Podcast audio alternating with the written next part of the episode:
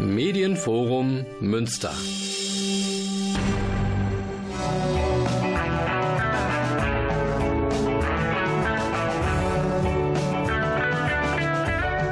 Guten Abend Münster. Sie hören Radio Fluchtpunkt, das Magazin der GGUA Flüchtlingshilfe.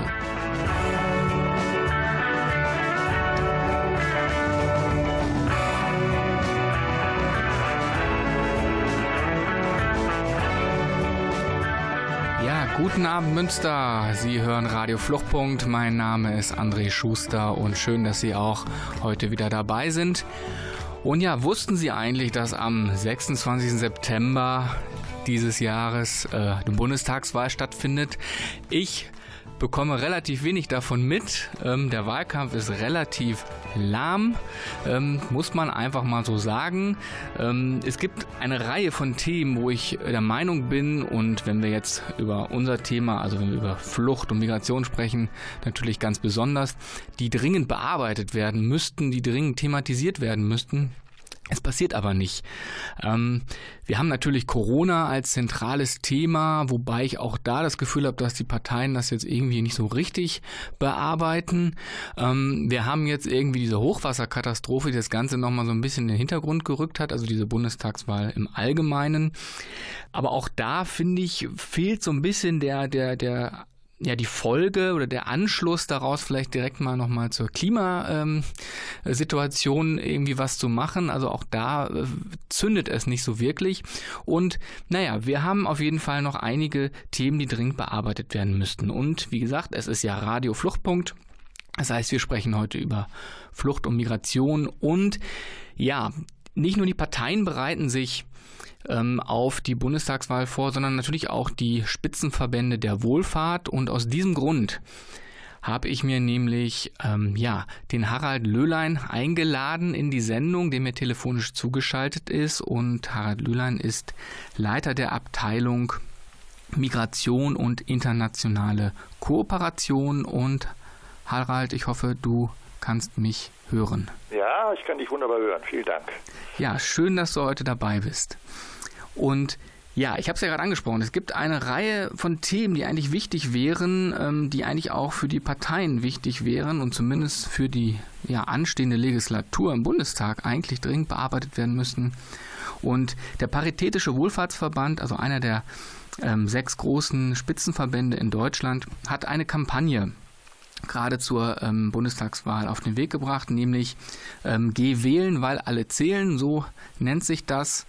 Und ähm, natürlich werden dort verschiedenste Themen abgebildet, also alles, was natürlich auch ähm, an Themen im Paritätischen ähm, ja, bearbeitet wird durch die verschiedenen Mitgliedsorganisationen. Ähm, unter anderem zum Beispiel Hartz IV zu überwinden, ähm, die prekären Arbeitsverhältnisse ähm, ja, ähm, abzuschaffen und vieles weitere Kinderarbeit zu ver äh, Kinderarmut zu verhindern. Und ähm, ja, ein wichtiger Punkt, und deswegen habe ich dich ja auch eingeladen, ist auch, ähm, ja, Menschenrechte kennen keine Herkunft. Und vielleicht, bevor ich mich jetzt weiter hier verhaspel, kannst du vielleicht einmal kurz vorstellen, worum es da denn eigentlich geht. Ja, das würde ich gerne machen. Du hast gesagt, wir haben eine übergreifende Kampagne beim Gesamtverband äh, zur Bundestagswahl. Und ich sag mal, die anderen Themen, die, wenn man jetzt nicht ins Detail gehen will, sondern mal sagt, was sind so die, die großen Überschriften, dann würde ich sagen, jetzt aus Verbandssicht, das ist die, die eine große Überschrift ist, wir haben jetzt äh, lange Zeit die Corona-Situation, sie ist auch noch nicht vor Ende. Und da werden auch erhebliche Haushaltsmittel zur Verfügung gestellt und irgendwann taucht ja die Frage auf, wer bezahlt das denn alles? Und von daher ist die, die große Sorge, äh, dass natürlich dann jetzt, äh, wenn dieser berühmte Kassensturz kommt, dann werden die Gelder wieder eingesammelt. Ja, und wo und bei wem werden sie denn eingesammelt? Also wir stehen vor einer riesigen Verteilungsdiskussion in der Gesellschaft. Und da müssen wir uns einklinken, dass eben diejenigen, die wirklich bedürftig sind, jetzt nicht womöglich perspektivisch von weiteren Kürzungen betroffen sind, aber auch, dass die ganzen sozialen Einrichtungen und Dienste, die ja häufig freiwillige Leistungen sind, dass das jetzt nicht gekürzt wird, das passiert ja schon längst auf Bundesebene und auf kommunaler und Landesebene. Also das ist eine große Querschnittsdebatte. Und die, die zweite große Frage, wenn ich das mal so versuche zusammenzufassen, perspektivisch ist eigentlich, ähm, wie viel wollen wir zukünftig äh, in der Gesellschaft wirklich über den Markt organisieren, also privatwirtschaftlich? wie viel wollen wir gemeinwohlorientiert äh, organisieren. Ja, das ist ein großes Thema jetzt beim Wohnen. Ja, das sehen wir alle, die Wohnungsknappheit an vielen Orten. Ja, soll man das jetzt durch über den Markt regulieren oder sollen wir es nicht lieber durch äh, Genossenschaften, durch äh, andere soziale Organisationen regeln, damit das Problem äh, in den Griff kommt. Genauso ist es in der ganzen Pflegediskussion. Ne? Äh, da haben wir private Pflegedienste im großen Stil, die ja auch durchaus profitorientiert sind. Ist das der Weg, wie wir die Sachen zukünftig organisieren wollen oder soll nicht stärker überhaupt der ganze Aspekt der Gemeinnützigkeit wesentlich stärker wieder gepusht werden, nicht nur bei Verbänden, sondern insgesamt. Äh, das ist unser Anliegen. Das sind so zwei zentrale Anliegen, mal losgelöst jetzt von unserer Asyl- und Migrationsdebatte und losgelöst von allen möglichen Detailfachfragen. Und ja, Menschenrechte kennen keine Herkunft. Das ist sozusagen die Überschrift so ein bisschen.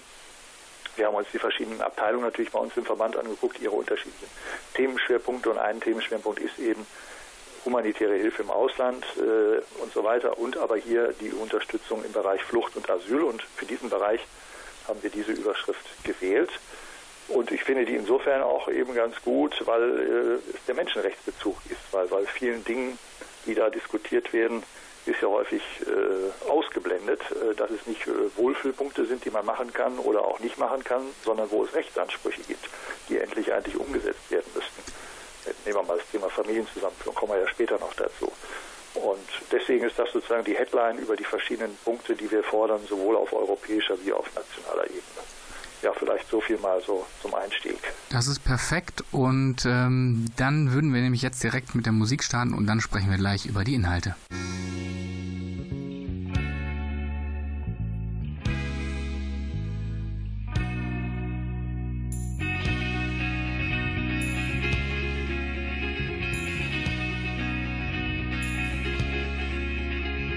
Was happy in the haze of a drunken hour, but heaven knows I'm miserable now.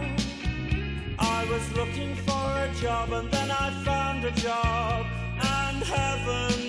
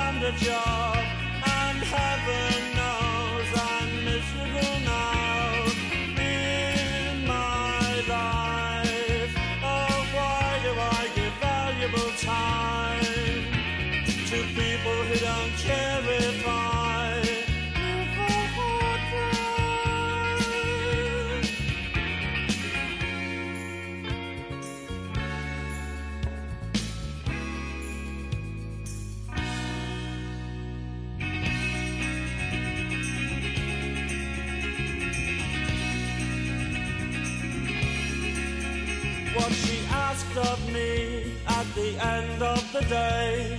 Caligula would have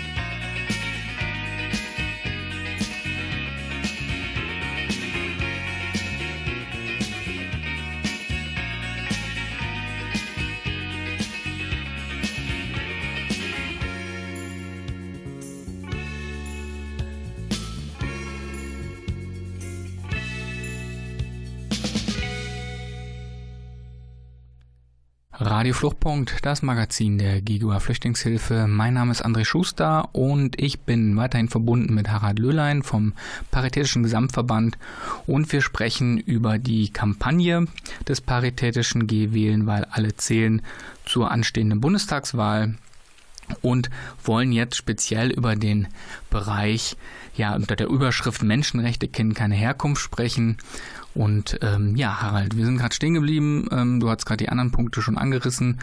Und jetzt wollen wir einmal hören, was meint denn eigentlich Menschenrechte kennen keine Herkunft? Was verbirgt sich dahinter oder wo sind die zentralen Punkte?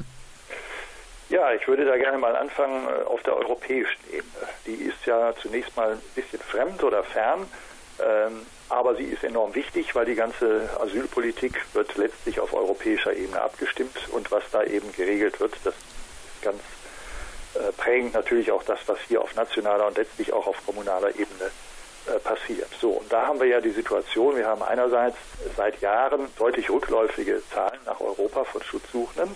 Wir haben aber andererseits eine Grundhaltung, und ich glaube, das ist meine Wahrnehmung, die findet man auch in weiten Teilen der Bevölkerung. A, es kommen immer noch zu viele. 2015 darf sich auf keinen Fall wiederholen. Wir müssen die Zahl der Flüchtlinge in Europa insgesamt reduzieren. Also ich glaube, das ist so ein, ein Grundtenor, mit dem man konfrontiert ist. Und sagen wir, die CDU schreibt es ja ausdrücklich in ihr Parteiprogramm auch rein. Oberstes Ziel ist die Zahl der Flüchtlinge nach Europa zu reduzieren. So. Und diese Grundhaltung, die sehen wir auch in den Plänen der EU-Kommission, die die jetzt im September letzten Jahres vorgelegt hat, den Asyl- und Migrationspakt, so heißt das, ein sehr umfangreiches Paket, 700 Seiten, alle möglichen Maßnahmen zu Asyl und Migration, wie das zukünftig geregelt sein soll. Aber im Kern aus unserer Perspektive läuft es daraus hinaus, dass man eben zukünftig sagt, Asylanträge sollen nahezu ausschließlich nur noch an den europäischen Grenzen unmittelbar geprüft werden und nur wer dann anerkannt ist, wird ins, äh, in ein anderes europäisches Land verteilt. Das ist der erste Vorschlag und der zweite ist, dass man auch verstärkt von einer Regelung Gebrauch machen will. Äh, dies kann man auch jetzt schon, aber das will man dann verstärkt machen, dass man prüft, okay, du kommst jetzt in Italien an, aber du warst ja vorher in dem und dem anderen Land, also in einem sicheren Drittland aus unserer Sicht, also versuchen wir dich da auch wieder hin zurückzubringen. Das ist also quasi die Auslagerung des Flüchtlingsschutzes. Und das ist, glaube ich, die zentrale Herausforderung, dass die Grenzen, also die europäischen Grenzen, offen bleiben für Schutzsuchende. Und dass der, der da eben Asyl beantragt, dann auch eine Möglichkeit hat, einen Zugang zu einem fairen Asylverfahren in Europa, kennen alle diese Diskussion um Pushbacks. Also wir wissen, dass das in vielen Regionen zurzeit nicht der Fall ist. Also das muss gewährleistet sein. Und da darf man sich auch nicht auf eine falsche Debatte einlassen, von wegen, wir müssen die Grenzen sichern und so weiter, wissen, wer ins Land kommt. Bitte schön, da habe ich gar nichts dagegen, die Grenzen zu kontrollieren. Aber wenn einer an die Grenze kommt und eben Asyl beantragt, dann, und so ist ja auch die Rechtslage eigentlich Europäische und Genfer Flüchtlingskonvention, dann muss er Zugang haben zu einem Asylverfahren hier in Europa. Und dieses Verfahren, das ist der zweite Punkt, das soll nach unseren Vorstellungen eben nicht in großen Einrichtungen an den europäischen Außengrenzen durchgeführt werden. Wir wissen ja alle, was das bedeutet. Moria kennen wir und andere schlimme Einrichtungen, sondern die Leute sollen zügig in andere europäische Länder verteilt werden und dort sollten dann die Asylverfahren durchgeführt werden. Das ist der zweite Punkt. Und der dritte zentrale ist, alle reden immer von legalen Zuwanderungsmöglichkeiten, die man ja schaffen muss für Schutzsuchende. Das meinen wir auch, ja. Äh, wunderbar, hört sich gut an, nur es passiert ja verdammt wenig. Und äh, das müsste also massiv ausgebaut werden. Also da gibt es ja verschiedene Optionen, Resettlement oder humanitäre Aufnahmeprogramme. Theoretisch gibt es auch die Visa-Antragstellung schon vom Ausland her. Das ist ein schöner Traum, aber auch nicht viel mehr. Äh, also es gibt da verschiedene Optionen, aber man muss leider feststellen, dass das ja hier in Deutschland nur in homöopathischen Dosen quasi umgesetzt werden soll, auch perspektivisch. Ne, der UNHCR geht weltweit davon aus, dass ungefähr 1,4 Millionen äh, Personen so äh, umgesiedelt werden sollten, müssten in andere äh, Länder, also Schutzsuchende. Und Europa will jetzt 30.000 Plätze zur Verfügung stellen. Ja. Und auch das hat ja zu, zuletzt nicht geklappt, natürlich auch wegen Corona. Aber da sieht man, welche riesige Lücken da oder welcher riesige Handlungsbedarf da besteht. Also so viel vielleicht mal, äh, um jetzt auch nicht zu viel an einem Stück hier zu referieren, so drei zentrale Anliegen auf der europäischen Ebene, bevor wir dann vielleicht später zur nationalen Ebene kommen. Aber wir müssen einfach sehen, das ist mir nur noch wichtig, also wenn man sich, man darf ja auch nicht blauäugig sein. was haben wir denn in Europa? Wir haben nicht nur Viktor Orban da und die Visegrad-Staaten, wir haben jetzt Dänemark mit reaktionären äh, Vorstellungen, wir haben in Frankreich nächstes Jahr eine Bund äh, nicht also eine nationale Wahl, wo auch Le Pen und so weiter wieder antritt. Wir haben in Italien eine starke rechte Fraktion, bei der man auch nicht weiß, äh, ob die vielleicht wieder an die Regierung kommt. Ja, und da muss man sehr viel äh, guten äh, Willens und viel Fantasie haben, um sich vorstellen zu können, dass bei dieser Konstellation, die ja nun mal da ist, auf europäischer Ebene gute, also menschenrechtskonforme Regelungen hinterher rauskommen. Und äh, deswegen ist ja die Frage, will man, wie weit will man überhaupt eine Neuerung oder wie weit ist man bei den bestehenden Rechten so, so unzureichend, die sind vielleicht sogar noch besser aufgehoben. Aber wir müssen eben auch sehen, weil das auf europäischer Ebene so schwierig ist, die Staaten kommen ja auch nicht zu Potte mit äh, gemeinsamen Regelungen, passiert aber sehr viel auf der europäischen äh, Management-Ebene, sage ich jetzt mal so operativ. Also die Europäische Frontex wird ausgebaut als Institution, es wird aber auch das Europäische Unterstützungsbüro massiv ausgebaut. Es gibt äh, eine massive Unterstützung auf den griechischen Inseln durch die EU, Aufbau neuer gemeinsamer Lager. Gibt europäische Verhandlungen äh, mit den Herkunfts- und Transitstaaten. Also da tut sich auf der Ebene eine Menge, die aber natürlich für den Einzelnen nicht immer so leicht nachzuvollziehen ist. Aber da spielt, glaube ich, zukünftig die Musik.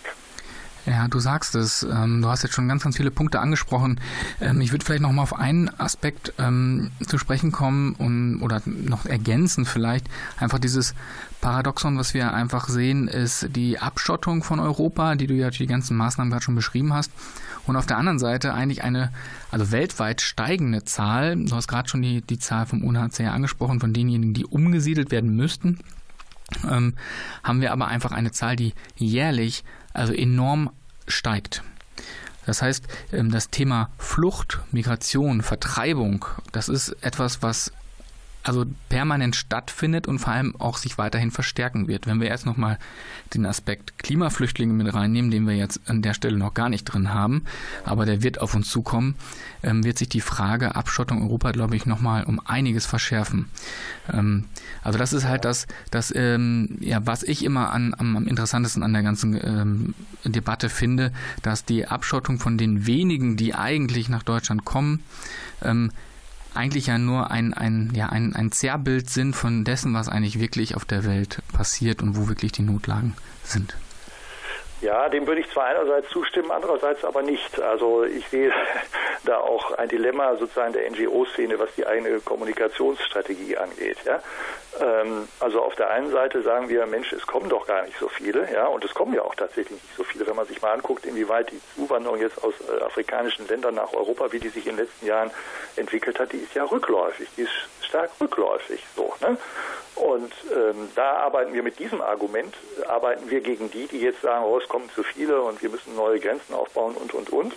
Und auf der anderen Seite sagen wir aber, unterstützen wir so ein Szenario, da stehen aber eigentlich Millionen Menschen quasi unmittelbar bereit und wollen äh, nach Europa kommen. Also da finde ich, da muss man sehr vorsichtig sein. Natürlich gibt es diese Entwicklungen, die, die besorgniserregend sind im Umweltbereich und, und, und. Aber man muss auch die Migrationsbewegung sehen und die Zahlen auch des UNHCR, das haben ja auch andere schon kritisiert, die sind eben auch nur bedingt äh, aussagekräftig, um es mal so zu sagen. Von den 80, 84, 83 Millionen, die zuletzt gemeldet wurden, Flüchtlingen weltweit, sind ja über 50 Millionen Binnenvertriebene. Und das heißt, da bleiben 35 oder so äh, Flüchtlinge über, die wirklich in anderen Ländern leben. Und deren Zahl ist in letzter Zeit gar nicht so riesig gestiegen. Ja? Und weil eben viele bleiben ja in der Region, äh, weil sie es wollen oder weil sie es müssen. Beides. Ja? Ähm, also kurzum, ich finde, man muss einerseits, ich will jetzt diese anderen Aspekte nicht kleinreden, ja, aber man muss auch aufpassen, dass man selber nicht beiträgt zu, zu diesem Bild. Wir sind äh, in einem Jahrhundert der Migration und es kommen riesige Flüchtlings- und Migrationswellen auf uns zu. Da wäre ich doch sehr, sehr vorsichtig und meine, das muss man sich alles mal sehr genau angucken, weil der Großteil der Region, die meisten Leute bleiben im Land und nur ein Teil ist eben wirklich in anderen Ländern unterwegs, aus unterschiedlichsten äh, Gründen und Ursachen. Okay, wir merken, da ist viel ähm, auch bei den Verbänden, bei den NGOs viel Diskussionsbedarf und wir sprechen gleich weiter.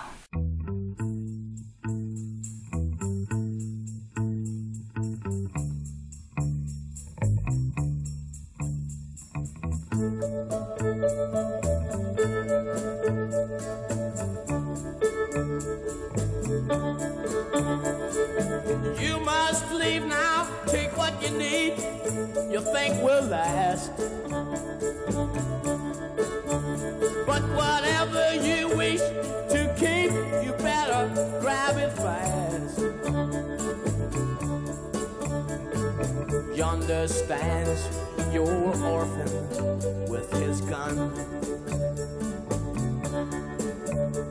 Crying like a fire in the sun.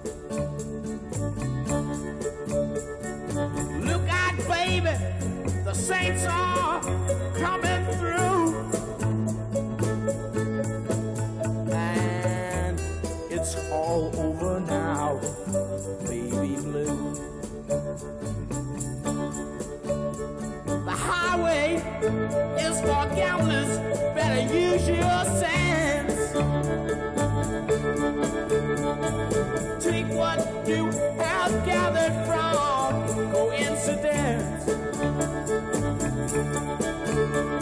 The empty handed painter from your streets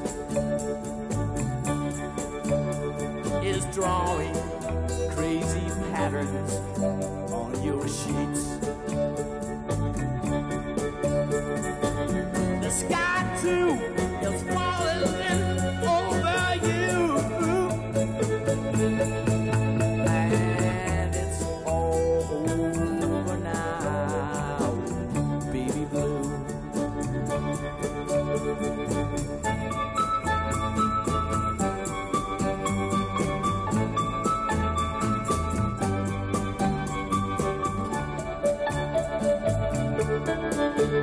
Leave your stepping stones behind.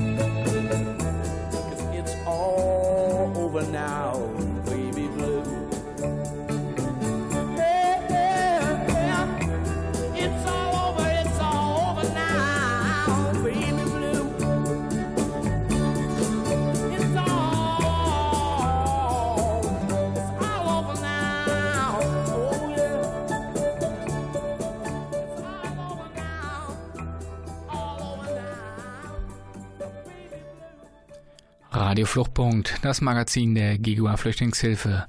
Wir sprechen weiterhin mit Harald Löhlein, der ähm, ja, Leiter der Abteilung Migration und internationale Kooperation beim Paritätischen Gesamtverband ist. Und ja, wir sprechen über die ähm, Kampagne. Und ähm, ja, es geht ja um die Überschrift Menschenrechte kennen keine Herkunft. Jetzt haben wir gerade schon ähm, viel von dir gehört. Ähm, ja, relativ viele Aspekte, die die europäische Ebene betreffen, ähm, sind es gerade ähm, aufgehört mit der ein oder vielleicht unterschiedlichen Einschätzungen, wie sieht es eigentlich aus mit den Flüchtlingszahlen weltweit. Ähm, ne? Ich würde vielleicht noch einen Aspekt hinzufügen, ohne jetzt in eine Diskussion mit dir starten zu wollen. Einfach, dass ähm, die Gründe sind ja auch nicht gar, ähm, ja, die Gründe, warum Menschen in den Herkunftsländern verbleiben, ähm, daran ist ja auch die generelle Entwicklungshilfe und die Entwicklungshilfepolitik, die letztendlich gemacht wird, nicht ganz unschuldig. Das heißt, viele Menschen sind ja auch gar nicht in der Lage, überhaupt sich auf den Weg zu machen und deswegen verbleiben ja auch sehr, sehr viele Menschen in den Herkunftsländern. Ich finde, das dürfen wir auch nicht mit vernachlässigen. Das heißt, da gibt es auch noch eine Verknüpfung zu einem anderen großen Punkt, nämlich der Entwicklungshilfe, aber das klammern wir heute mal ein bisschen aus, denn wir sprechen ja eigentlich über die Asyl- und Migrationsthemen. Ja, ähm, europäische Ebene. Wie sieht es denn jetzt im, in der nationalen Ebene aus? Ja, gut, auf der nationalen Ebene gibt es natürlich auch jede Menge Baustellen, wo wir Änderungsbedarfe sehen. Ich will jetzt nur mal ein paar Themen rausgreifen. Äh, das eine sind diese äh, wunderbar klingenden Ankerzentren, also Ankunfts-, Entscheidung und Rückführungszentren, die ja in den letzten Jahren in Deutschland so äh, eingerichtet wurden, wo Asylsuchende ja erstmal hinkommen müssen und auch lange Zeit bleiben müssen, nämlich bis zu 18 Monaten und wenn sie aus sicheren Herkunftsländern kommen, ja sogar noch länger. Das kritisieren wir und sagen also, das hat sich in keiner Weise bewährt. Es hat ja auch nicht zur Beschleunigung der Verfahren in nennenswerten Umfang geführt, was ja das Ziel war. Also da leben die Leute ja wirklich in sehr prekären Verhältnissen und spätestens nach drei Monaten sollten alle Asylsuchenden aus diesen Ankerzentren äh, eben auch umverteilt werden. Dann müssen die Asylverfahren vor Ort weitergeführt werden. Und da haben sie dann die Möglichkeit, auch eben an Sprachkursen, äh, Bildungsangeboten und so weiter teilzunehmen. Also das ist eine ganz zentrale äh, Forderung für uns, raus aus den Ankerzentren, spätestens nach drei Monaten. Und die drei Monate ähm, beziehen sich einfach auf die ursprünglichen Regelungen, die es mal gab, die man ja, ja. immer weiter ausgebaut hat, von auf sechs Monate und jetzt 18 Monate plus genau, X. Genau, also insofern, weil ich meine, das BAMF hat ja selber und das BMI hat gesagt immer oder sagt es heute noch, eigentlich ist das Ziel, dass Asylverfahren ja beim BAMF zumindest innerhalb von drei Monaten abgeschlossen werden sollen. So, und man muss ja auch sagen, in vielen Fällen, im Durchschnitt ist das nicht so, da liegt das bei sechs Monaten ungefähr im Augenblick. Äh, aber für viele ist es ja auch Realität. Ne? Also es gibt eben einige Gruppen, da zieht es sich länger, aber für große Gruppen ist es ja auch relativ zügig. Also diese drei Monatsfrist haben wir uns nicht ursprünglich ausgedacht, sondern es macht ja, es kann Sinn machen, Leute erstmal an einem Ort, dass dort ein Antrag gestellt wird und von mir aus auf Jobcenter, äh, aus dem BAMF und so weiter an einem Ort sind, aber nicht unter den Bedingungen, wie wir es jetzt haben und eben schon gar nicht, dass die Leute dort dauerhaft sind. Ich will die ganz andere Kritik an den Ankerzentren, die wir jetzt natürlich gerade in Corona-Zeiten ist das ja nochmal deutlicher geworden. Ne? Also, dass da hunderte von Menschen äh, unter sehr schwierigen Bedingungen zusammenleben, wo, wo diese ganzen Corona-Bedingungen ja überhaupt nicht einzuhalten sind, oder sehr schwierig jedenfalls. Das kommt ja alles noch als, als Kritik dazu. Die Einrichtungen sind auch allerdings unterschiedlich gestaltet in den Bundesländern. Äh, aber das lasse ich jetzt sogar mal außen vor, sondern die Hauptforderung ist, raus spätestens nach drei Monaten. Äh, damit wäre schon mal sehr viel gewonnen und viele andere Probleme wie Zugang zu Bildung, Arbeitsmarkt und so weiter würden sich dann schon mal wesentlich leichter darstellen, leichter lösbar darstellen. Das ist die eine Forderung. Die zweite äh, ist das ganze große Thema Bleiberechtsregelung. Ne? Wir haben ja in Deutschland ungefähr 240.000 Geduldete zurzeit. Äh, viele von denen sind auch schon viele Jahre geduldet äh, und die Duldung ist ja nichts weiter als die Bescheinigung über die Aussetzung der Abschiebung, ist also kein Aufenthaltsstatus, ein sehr, sehr unsicher prekärer Status. Und nun hat es in der Vergangenheit ja verschiedenste rechtliche Regelungen gegeben, die an sich dazu führen sollten, so Kettenduldung, dauerhafte Duldung äh, zu verhindern. Äh, aber die sind, aus, ich will jetzt nicht auf jede Regelung hier eingehen, aber die sind in der Summe einfach so restriktiv äh, gestaltet, dass eben nur sehr wenige von diesen Regelungen profitieren können. Und deswegen haben wir ja auch die hohe Zahl von Geduldeten. Und wir haben ja noch, ich glaube, knapp 200.000 Leute, die sind noch im Asylverfahren bei den Gerichten. Da kommen ja noch mal eine ganze Reihe weiterer Duldungsfälle dazu. Also da muss endlich eine Lösung her. Und äh, da sagen wir, äh, einerseits müssen diese bestehenden Regelungen an verschiedensten Stellen einfach äh, korrigiert werden, damit die Hürden nicht so hoch sind, daran zu partizipieren. Und äh, allerspätestens nach fünf Jahren Aufenthalt äh, muss da auch eine Aufenthaltserlaubnis erteilt werden. In vielen Fällen nach den Regelungen wäre das aber auch deutlich eher möglich. So, das ist die zweite große Baustelle. Vielleicht äh, eine, eine kurze ja. fachliche Ergänzung, weil unsere Zuhörerinnen und Zuhörer sind natürlich nicht so tief im Thema drin, wie wir beide das sind. Deswegen vielleicht nochmal kurz zum Status Duldung. Die Duldung ist letztendlich ein Papier, ein aufenthaltsrechtliches Papier, ein aufenthaltsbeschreibendes Papier. Es ist kein Aufenthaltstitel, es ist ein ganz prekärer Aufenthalts, ähm, ja, ein ganz prekärer Aufenthalt, mit dem die Menschen dort leben müssen und sagt letztendlich nur, dass die Abschiebung derzeit ausgesetzt ist. Die genau. sind aber weiterhin vollziehbar ausreisepflichtig. Ja. Also das heißt, wir haben eine, eine, eine Großzahl, von der du gerade gesprochen hast, die halt in einer, in einer Situation sind, die einfach nicht in ihre Herkunftsländer zurück können, aber auch nicht wirklich hier Fuß fassen können, weil sie eben keinen Aufenthaltstitel besitzen. Ja, genau. Und das kann man ja noch ergänzen, also jetzt mal rückblickend, als das eingeführt wurde, die Duldung, da war das ja für kurzfristige Situation gedacht. Also jemand muss das Land verlassen, ist aber jetzt kurzfristig erkrankt, deswegen geht das nicht oder so. Solche Situationen. Mittlerweile hat, wird es aber eben für viele andere Situationen auch eingesetzt, für die das ja überhaupt nicht vorgesehen war. Hast es ja beschrieben. Und deswegen sind wir bei den Zahlen äh, angelangt, die, die wir eben jetzt haben. Und es gab in der Vergangenheit immer schon so, dann hieß das mal Altfallregelungen äh, oder andere Bleiberechtsregelungen, wo man gesagt hat, ja, alle die, die schon jetzt Stichtag 1.1.2000 oder 2010 oder wie auch immer da sind und so und so lange hier sind, die können dann Bleiberecht bekommen. Aber da gab es eben immer viele, die waren zu dem Stichtag noch nicht da. Also allein daran hat es gescheitert und dann ist die Zahl eben wieder gestiegen. Deswegen brauchen wir jetzt nochmal dann einen ganz anderen Zupack, äh, um hier dieses Problem nochmal anzugehen. Ja, man, ja, ja vielleicht auch nochmal eine Ergänzung zur Duldung. Ähm, man, du hast gesagt, man eigentlich will man ähm, Bleiberechtsregelungen schaffen. Man hat auch welche eingeführt. Ich denke so an 25a, 25b und so weiter. Ähm, müssen wir nicht im Detail drauf eingehen. Ähm, Stichwort gut integrierte Jugendliche oder Erwachsene. Aber man hat diese Kettenduldung eigentlich nicht durchbrochen. Man hat sie sogar noch weiter ausgebaut, indem man jetzt sowas wie eine Ausbildungsduldung eingeführt hat, wie man ähm, eine Beschäftigungsduldung einführt. Das heißt, man lässt die Leute man weiß, dass die Leute länger bleiben, aber man lässt sie bewusst in diesem unsicheren Status. Ja, also da, wir können das gerne vertiefen, aber ich wollte jetzt erst noch mal so zwei, drei andere Punkte noch erwähnen. Ja, gerne. Neben der äh, Bleiberechtsthematik, das ist dann natürlich noch das ganze große Thema Familienzusammenführung. Also da vor allen Dingen ja, dass diejenigen mit subsidiärem Schutzstatus eben nicht den gleichen Anspruch haben auf Familienzusammenführung wie anerkannte Flüchtlinge, obwohl sie ja in einer sehr vergleichbaren Situation sind. Das wurde ja begrenzt auf 1000 pro Jahr und auch das ist äh, operativ nicht umgesetzt worden. Die Zahlen liegen deutlich darunter. Und neben vielen administrativen Verbesserungen, die man da einführen müsste, damit das überhaupt auch funktioniert, das war natürlich jetzt unter Corona-Zeiten auch schwierig, äh, sind wir dafür, dass da eben der alte Status wieder herkommt und die Betroffenen das gleiche Recht haben auf Familienzusammenführung, also zahlenmäßig nicht begrenzt, wie anerkannte Flüchtlinge sie auch haben. Also das ist sozusagen die dritte große äh, zentrale Forderung. Dann haben wir noch äh, natürlich das Thema unabhängige Asylverfahrensberatung. Äh, das ist ein, auch ein, ein, langjähriges Thema, was uns umtreibt. Ähm, im, der Bundesgesetzgeber hat ja vor einiger Zeit eine Regelung geschaffen, nach der bundesweit so eine Asylverfahrensberatung möglich ist, sowohl der Verbände wie auch das BAMF. Es ist aber keine Finanzierung vorgesehen von Personalstellen. Und unterm Strich führt das dazu, dass vor allen Dingen das BAMF jetzt also bundesweit seine Beratungsangebote, also Informationsangebote vor allen Dingen dort ausbaut.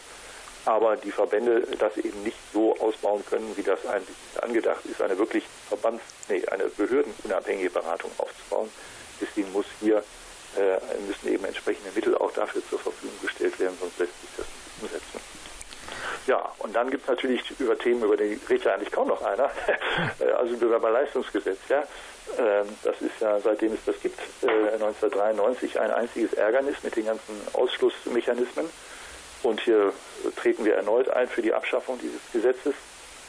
Ähm, da gibt es auch nicht so viele, die dafür eintreten, um es mal vorsichtig zu sagen. Und, aber es gibt ja auch neben der Abschaffung dieses Gesetzes gäbe es verschiedenste Optionen, wie man das zumindest etwas eingrenzen kann, ne? dass also weniger Personen überhaupt unter dieses Gesetz fallen, dass die Frist, äh, unter der man von diesem Gesetz betroffen ist, verkürzt wird, dass die Sanktionsregelungen abgeschafft werden oder dass zumindest für die gesundheitliche Versorgung gesorgt wird, dass die vollumfänglich gewährt wird. Also unter diesem Banner Asylbewerberleistungsgesetz kann man auch eine ganze Reihe von Detailaspekten thematisieren, äh, weil diese Sek-Mit-Geschichte, das wird ja vermutlich nicht ganz äh, klappen nach der Bundestagswahl, wenn man jetzt etwas. Ich, ich würde sagen, wir sind kurz, wir stehen kurz davor. Wir stehen kurz davor, ja, gut. ähm, ja, das sind jetzt mal so, waren ja schon vier oder fünf, glaube ich, Aspekte, die ich da genannt habe. Genau, wir können gerne gleich, wir müssen nämlich wieder ein bisschen Musik hören mhm. und da gerne nochmal gleich näher drauf eingehen.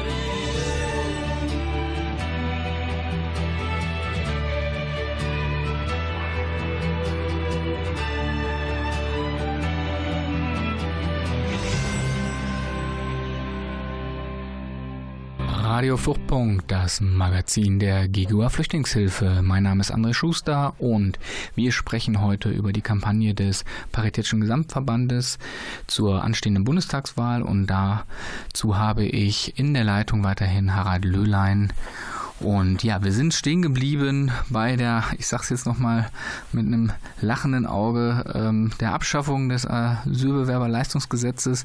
Ich sage das bewusst so, denn ähm, die aufmerksamen äh, Zuhörerinnen und Zuhörer dieser Sendung wissen natürlich, dass wir über dieses Thema schon oft hier gesprochen haben, die unterschiedlichen Aspekte und wissen natürlich auch, dass das in weite, weite Ferne rückt, da eine, von einer kompletten Abschaffung zu sprechen. Aber natürlich ist es richtig, ähm, das zu fordern. Ja, ähm, ein Punkt, den ich noch vermisse, muss ich ganz ehrlich sagen, ähm, du hast ja schon ähm, ja, die zentralen Punkte angesprochen, ist, ähm, das hängt auch ganz stark natürlich mit Sozialleistungen zusammen, nämlich der Zugang von EU-Bürgerinnen. Da sind wir dann mehr im Bereich Migration und nicht Flucht. Ähm, vielleicht magst du da noch mal was zu sagen. Ja, das kann ich gerne was zu sagen. Also äh, ich hatte mich jetzt erst auf die Fluchtpunkte da mal konzentriert. Ja, wir haben ja in dem also wir haben da zwei oder ja mindestens zwei Baustellen, was, was die EU-Bürger angeht. Das eine ist, dass wir ja in den Beratungsstellen der Verbände seit langem die Erfahrung machen, dass EU-Bürger, also insbesondere aus Rumänien und Bulgarien, dass ihnen sozusagen die Hilfen verwehrt werden, auch wenn sie eindeutig einen Anspruch darauf haben. Da gibt es also viele bürokratische Hemmnisse und äh, Barrieren, äh, dass sie teilweise schon in Anfang Eingangsbereichen abgewiesen werden und, und, und. Ähm, das ist also, kommt nicht vereinzelt vor, sondern das ist wirklich äh, leider Gottes an vielen Stellen zu beobachten. Deswegen hat die Bundesarbeitsgemeinschaft der Freien Wohlfahrtspflege dazu auch eine Umfrage gemacht und da haben sich immerhin 400 Beratungsstellen daran beteiligt und haben das eben bestätigt. Und deswegen sind wir diesbezüglich auch in Gesprächen mit dem BMAS und den Jobcentern, weil die haben ja auch eine Arbeitshilfe dazu rausgegeben, wie man mit den EU-Bürgern da umgeht, die wir an vielen Stellen kritisieren. Das ist das eine. Und das zweite ist natürlich überhaupt, wer hat Rechtsanspruch auf welche Leistungen. Und da ist die Situation ja die, dass alle mal diejenigen, die hier zur Arbeitssuche hinkommen, EU-Bürger, ja keinen Rechtsanspruch haben. Und das kritisieren wir auch und sagen, also alle mal diejenigen, die hier zur Arbeitssuche kommen, müssten im Fall der Bedürftigkeit natürlich dann auch Anspruch haben auf SGB II oder SGB XII Leistungen. So viel vielleicht zu diesem äh, Punkt EU-Bürger. Ja. Neben den anderen Themen, die es natürlich auch gibt, Bekämpfung der Schwarzarbeit und was weiß ich alles. Vielleicht nochmal zu insgesamt zu den Punkten, die du jetzt alle aufgezählt hast, ne? also Stichwort Familiennachzug, Bleiberechtsregelung, ähm, ja, die europäische Ebene, über die haben wir gesprochen, ähm, also über das Leistungsgesetz und natürlich jetzt noch einmal die EU-Bürgerinnen und der Zugang zu, zu den Sozialsystemen. Das sind alles wichtige Baustellen, das sind alles ganz, ganz richtige und wichtige Forderungen. Aber warum, und das ist jetzt so mein, meine Frage an dich, ähm, ohne dass du die vielleicht jetzt voll umfänglich beantworten kannst, aber warum wird das so wenig publik und warum spricht da keiner so drüber, außer natürlich die Verbände? Ja, ähm, also ich glaube, da gibt es verschiedenste Gründe. Eine hattest du ja in deiner Einleitung selber schon gesagt. Es, es gibt natürlich jetzt andere dominierende Themen wie das ganze Klimaschutzthema. Vorher war es jetzt Corona oder es kommt jetzt ja auch wieder Corona. Also es gibt starke äh, Themen, die sowieso mehr oder weniger alles überlagern. Aber davon abgesehen gibt es natürlich erstens auch schlicht und ergreifend eine Angst, diese Themen aufzugreifen, ja, weil man dann immer die Sorge hat, dass davon profitieren am Ende ja die, Rechten. Ja, also wenn man das thematisiert, dann thematisiert man ja auch sozusagen die Gegenreaktion, die dann kommt und da heißt es, aha, die Partei ist also doch für dies und das und jenes und so weiter. Und also diese Angst vor der AfD quasi, die steht im Raum, das kann man geradezu spüren, finde ich. Äh, und man kann es sich aber auch andersrum fragen jetzt mal, macht die Sache aber nicht besser, wenn eine Partei das aufruft, ja, äh, dann macht sie das ja auch, um ihre eigene Wählerschaft nochmal zu mobilisieren, für sich zu gewinnen. Ja? Und da kann, man, kann ja jeder jetzt mal in sich gehen und überlegen, ja, welche Partei würde denn äh, wirklich ihre Wählerschaft mobilisieren, ähm, wenn sie jetzt für ein Bleiberecht äh, eintritt und für die Abschaffung des Asylbewerberleistungsgesetzes. Ja? Würde die SPD damit ihre Wählerschaft mobilisieren? Habe ich so meine Zweifel.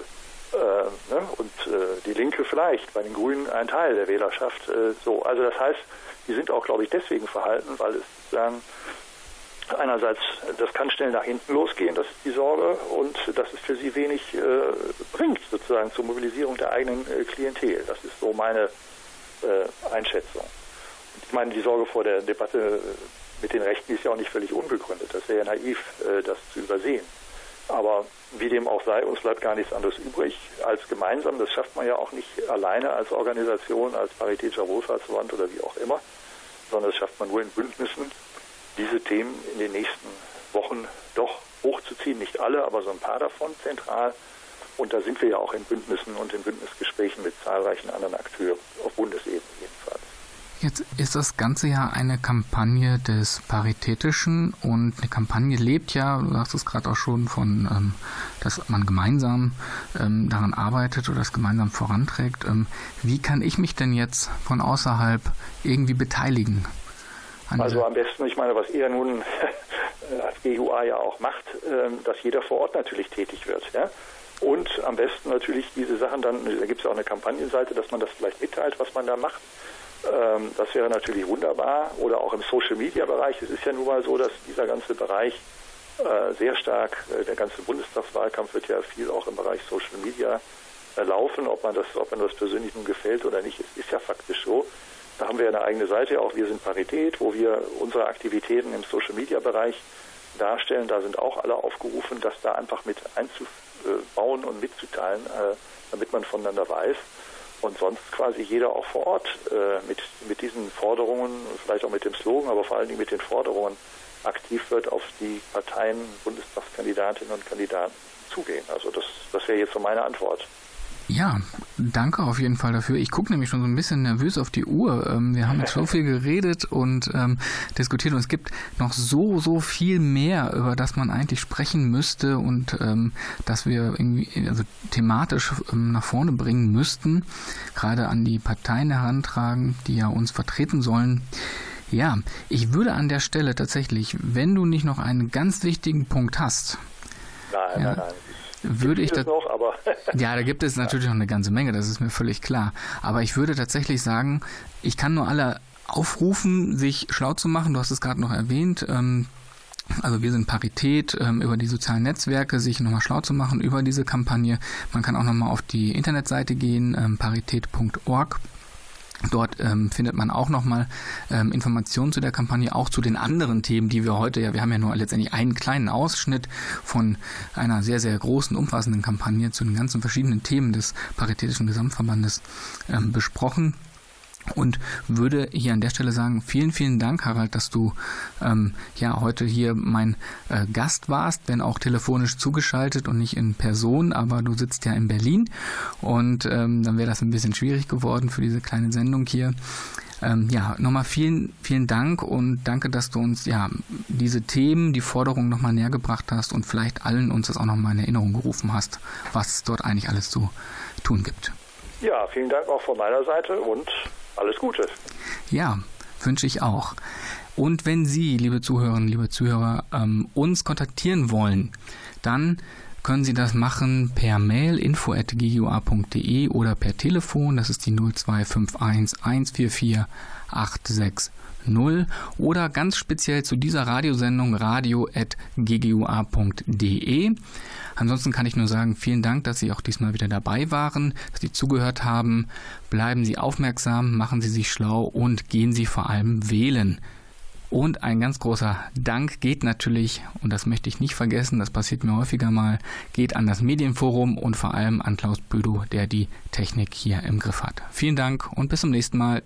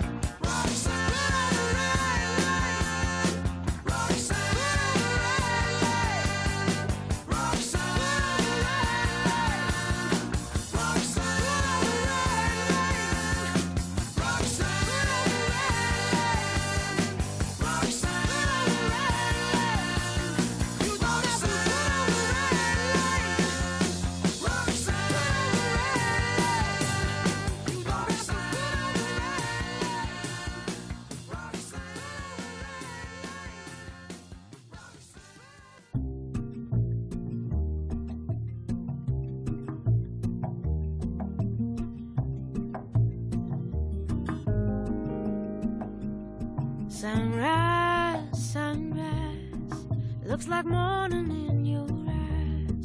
But the clock's held 9.15 for hours. Sunrise, sunrise, couldn't tempt us if it tried. Cause the afternoon's already coming on. And I said,